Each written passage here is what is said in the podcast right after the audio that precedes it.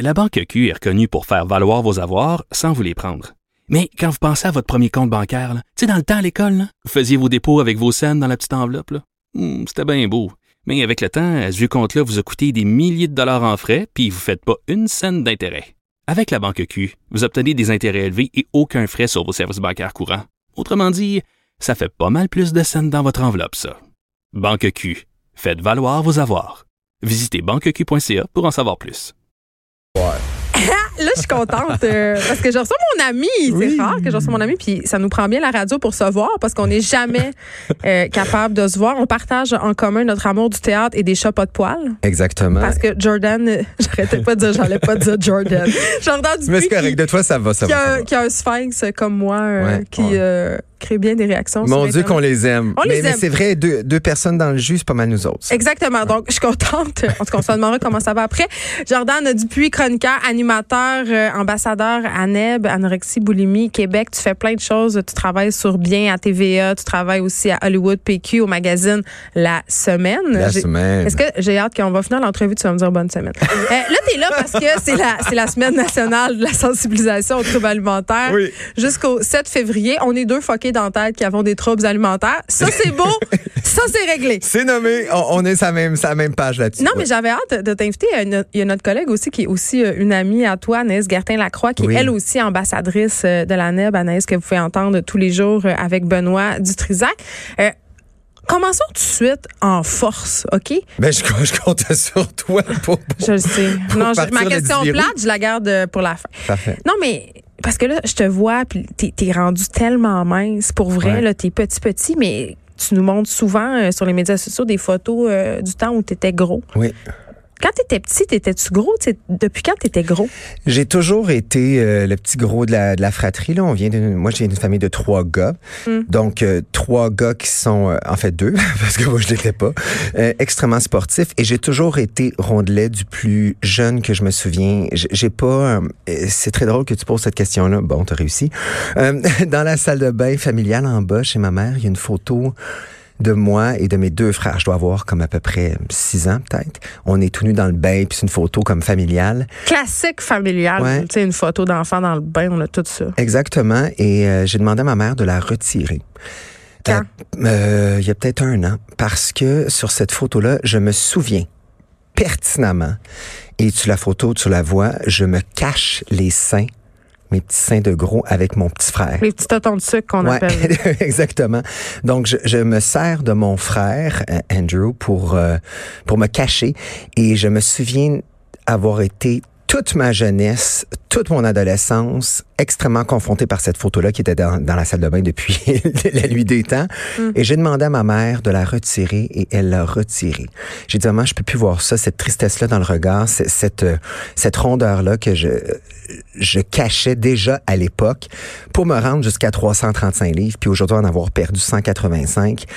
Euh, donc oui, j'ai toujours été euh, le rond et j'ai toujours euh, été conscient de T'as ça. toujours été mal dans ton corps, donc?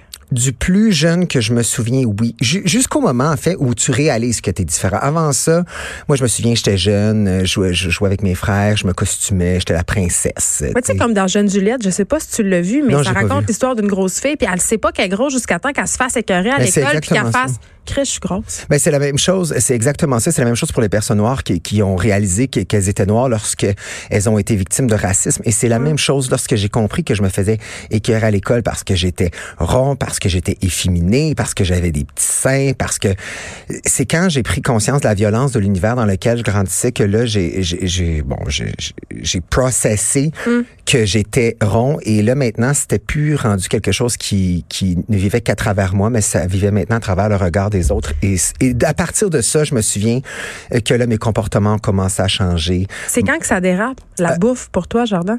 Euh, ça dérape de plus ou, ou maintenant c'est un dérapage qui est extrêmement contrôlé? Mais au début, je veux dire, quand Ah, est-ce ça- que ça commence à déraper la, la ça a relation commencé fuckée avec la là, euh, ça a commencé très très très jeune. Euh, je- je- chez nous, on avait un tiroir de cochonnerie. hein. Donc euh, les les bonbons, les biscuits, les chocolats, c'était dans le tiroir de la commode de bois. Je m'en souviens, encore à maison euh, où on cachait les choses euh, et, on se récompensait à travers ce tiroir de cochonnerie. Là. Quand ça allait bien, quand ça allait mal. Mais à l'époque, c'était comme ça. On n'était pas conscient des, des- de, de, de cette... euh, Mais regarde, je dis encore à mes enfants, si tu manges pas ton assiette, tu n'auras pas de ça, dessert. c'est la je me rends chose. compte en Ah ouais. disant que c'est épouvantable, mais c'est ancré dans notre façon de faire. C'est ancré et ma mère, bon, a toujours pensé que c'était la meilleure des choses. Tu sais, on se récompense, ça crée de la joie. Ouais, ça c'est pas ça pour te faire du mal. Ben, pas du tout. On allait au McDo quand on était triste. D'ailleurs, on fêtait nos fêtes au McDo. Tu te souviens, on est cette génération-là. Oh mon Dieu, c'était le fin du fin. La- le jus orange puis tout le kit. Eh ben, c'était- le Ben pur oui. bonheur. Donc, on a été conditionnés à se récompenser et à octroyer une valeur euh, inestimable et à certains aliments. Moi, je comprenais pas pourquoi, quand j'allais chez des amis, il y avait une boîte, euh, je sais pas, de Joe, Joe Louis dans le frigidaire puis qui était pas vide. Là. Moi, je, je comprends pas ça. Et ensuite, ça a commencé à manger en cachette. Je soupais à la maison quand je pouvais déplacer seul en vélo et j'allais manger euh, une frite à la cantine. En cachette. En cachette. J'allais au bon au dépanneur en cachette. Je me souviens, bon, euh, que je vendais mes lunchs au secondaire. Qu'est-ce que ça t'apportait, la nourriture, psychologiquement? C'était le moment-là? plus grand euh, réconfort du monde et c'était surtout une façon de me protéger. Bon, moi, je, j'ai, je souffre, ben, je dis je souffre parce que je me considère en rémission.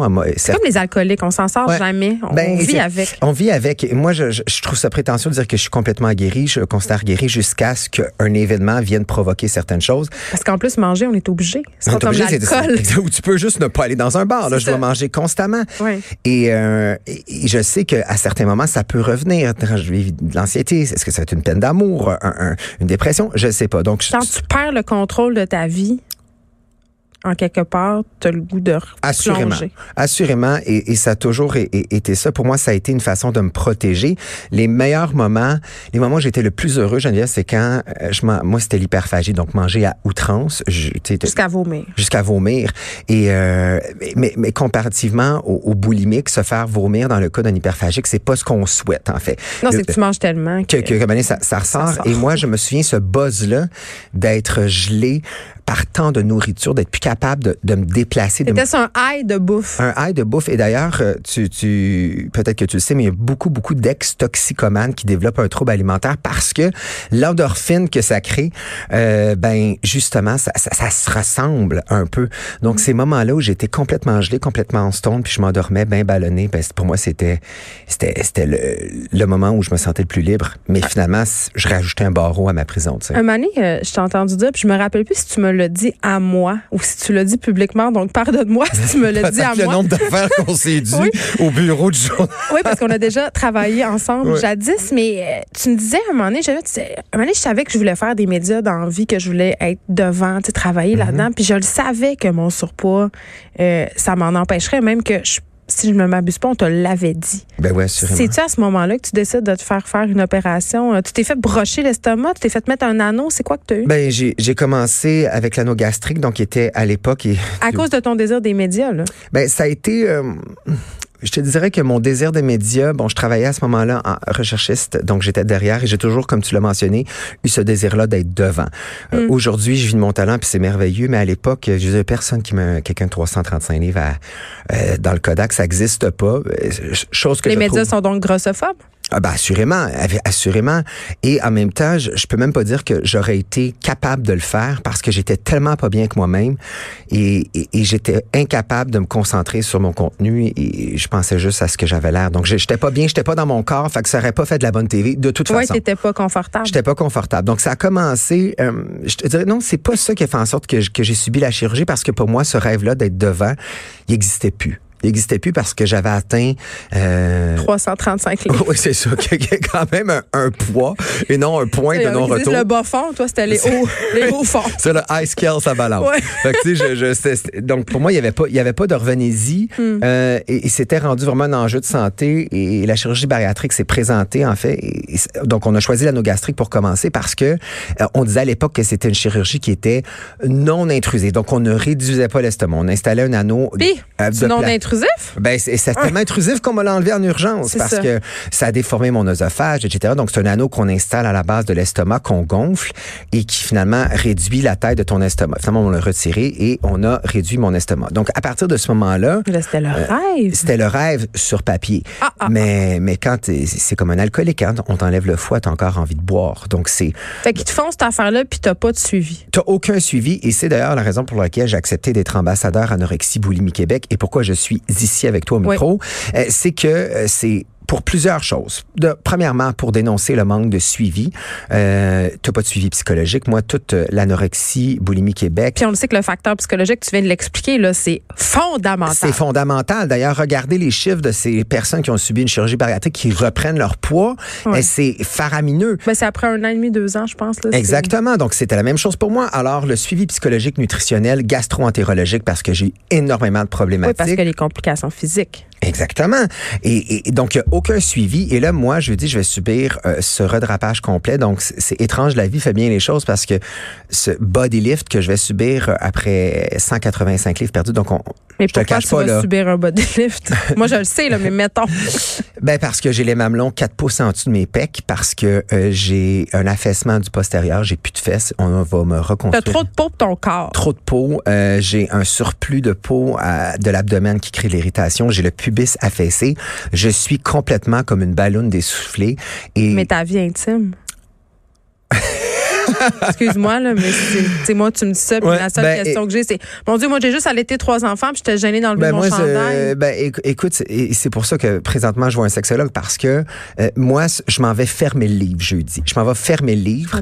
Donc j'ai ce droit-là après tout le travail que j'ai accompli d'avoir un corps qui représente comment je me sens dans ma tête. Euh, on va me refaire les mamelons, les fesses, le dos, lifting du dos. En avril, c'est l'abdomen et le pubis, et après ça, ça sera les cuisses et les bras. Donc Ça je va faire mal? Ça va faire très mal. à ton portefeuille aussi. Oui, exactement. Et, et j'ai aucun euh, soutien financier. D'ailleurs, c'est une des raisons pour lesquelles je m'exprime sur la chose, c'est que on considère pas le redrapage post-chirurgie bariatrique ou perte de poids comme étant dans la continuité des choses. Pourtant, c'est ça crée des problèmes. ben, ça crée des problèmes. Une, une femme qui, qui- qui a un cancer du sein, qui se fait refaire les deux seins pour son estime de soi et son image corporelle, c'est tout à fait légitime. Et pourquoi c'est pas la même chose?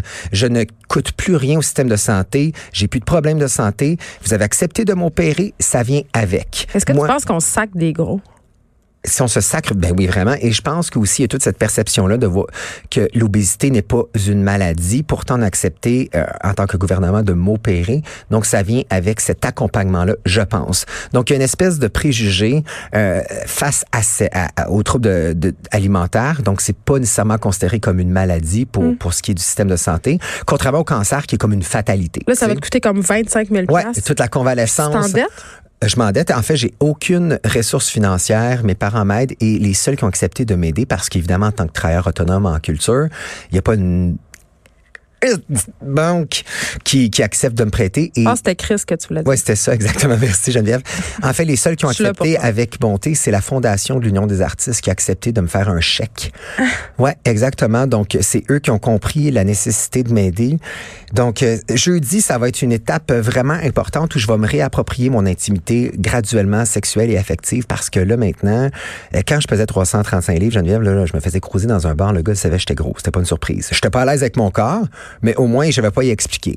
Là, maintenant, euh, je suis comme un, un, un Werther's Original que tu déballes, puis c'est un, un, bonbon à l'anis. Mettons. Parce qu'habillé, ça paraît pas. Ça paraît pas. Donc, j'ai pas envie de dévoiler cette intimité-là à des gens qui je considère n'en, valent pas la peine. Tu sais, fait que ça me ça, ça me challenge à plein de niveaux parce que euh, et ça me fait me distancer de ma sexualité, de mon intimité parce que j'ai pas envie d'y aller. Tu sais, j'ai pas envie de rentrer dans, dans ce malaise-là qui euh, qui m'appartient. Tu sais. OK. euh, il nous reste pas beaucoup de temps, mais j'ai, deux questions que je voulais te poser. Euh, puis j'ai pas les réponses parce que quand je préparais l'entrevue, je réfléchissais à tout ça. Tu étais ambassadeur NEB, puis là, tu nous racontes, euh, euh, bon, euh, ta relation euh, conflictuelle, si on veut, avec la nourriture, tu sais. Euh, tu viens nous dire euh, que tu t'es fait... tu as eu des opérations pour subir de la perte de poids, puis tout ça. En même temps, est-ce que tu considères que tu fais la promotion de la perte de poids? C'est une bonne C'est question. comme tricky. Ouais, mais je fais pas la promotion de la perte de poids parce que moi, si on m'avait proposé euh, un soutien psychologique avant de faire la chirurgie bariatrique, j'aurais choisi ça. J'aurais peut-être 40, 50 livres de plus, mais je serais C'est bien comme dans mon par corps. manque d'options. C'est par euh, ouais exactement. Donc on m'a on m'a suggéré la chirurgie bariatrique sans. Tu sais il y a pas un spécialiste à ce point-là qui me dit hey peut-être petit gars à 25 ans tu pèses euh, 330 peut-être t'as-tu une relation problématique avec la bouffe? Jamais ça a été soulevé. Ouais. Donc moi si on m'avait proposé écoute la chirurgie bariatrique existe allons-y avec une thérapie durant un an, voir où ça s'enligne. Et je te le dis, je pense pas que j'aurais fait la chirurgie bariatrique parce que le nombre de complications que j'ai eu après et le fait que c'était toujours pas réglé. Mm. Donc, il y a bien des gens qui, lorsqu'ils font une thérapie, décident de ne pas faire la chirurgie bariatrique. On m'a quand même enlevé, Geneviève, une partie d'un organe, tu sais. Oui, puis tu viens avec les conséquences. Euh, exactement. donc, donc euh, je pense, non, je fais la promotion d'une santé psychologique euh, en lien avec la nourriture. C'est important, c'est ça la de la NEB. Exactement. Puis, tu sais, la chirurgie bariatrique, c'est un outil à travers un ensemble. Mais de dernier recours. En tout cas, ça, c'est moi qui le dis. De dernier recours. C'est ce que je pense. Euh, grossophobie, parlons-en. Ce sera ma dernière question, parce que comme je te dis, on manque de temps, mais euh, parlons de l'époque. Est-ce que tu penses, parce que la grossophobie, ça fait pas longtemps qu'on en parle. Ça fait pas longtemps qu'on s'est dit comme société, coudon, on a peut-être un problème avec les gros, on était peut-être un peu grossophobes, c'est barre, on est dans un mouvement un peu euh, self-acceptance et tout ça. Penses-tu qu'à une autre époque, tu aurais pu t'aimer comme tu étais? et tous ces problèmes-là n'auraient pas eu lieu? Est-ce que tu aurais euh. atteint 335 livres? Est-ce que tu penses que dans le fond, l'époque a contribué à ton, à ton mal-être? Ah mon Dieu, que c'est une question qui est, euh, qui est extrêmement pertinente et super complexe. Euh, je pense je pense que j'aurais quand même été gros parce que euh, les troubles alimentaires chez moi se sont euh, manifestés avant que je prenne conscience de l'univers dans lequel je vivais. Avant les réseaux, j'avais pas de réseaux sociaux à l'époque, hein, ça existait pas, tu sais. Ouais. Euh, c'était la télé, les vidéoclips là Donc j'étais pas confronté de la même façon qu'aujourd'hui.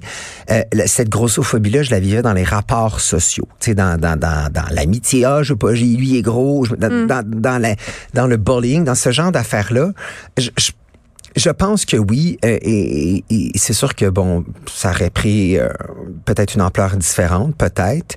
Et évidemment, euh, la grossophobie ambiante a contribué à augmenter ça et surtout augmenter le sentiment de honte et de détresse. Exactement. Et, et, mais je pense que oui parce que c'est beaucoup plus complexe que ça. C'est comme de dire est-ce que tu penses que des publicités d'alcool vont augmenter l'alcoolisme? Hmm c'est un peu un raccourci, tu sais. Donc, euh, il y a quelque chose de plus intrinsèque à l'individu. Mais c'est très complexe. C'est très complexe. Jordan Dupuis, merci, chroniqueur, animateur et surtout, cette semaine, ambassadeur ANEB. on se rappelle que la semaine de la sensibilisation aux troubles alimentaires bat son plein jusqu'au 7 février. D'ici là, on peut te regarder un, peu partout à bien, entre autres, et ce soir à Denis Lévesque. merci pour ta générosité. Merci de ton temps, Geneviève.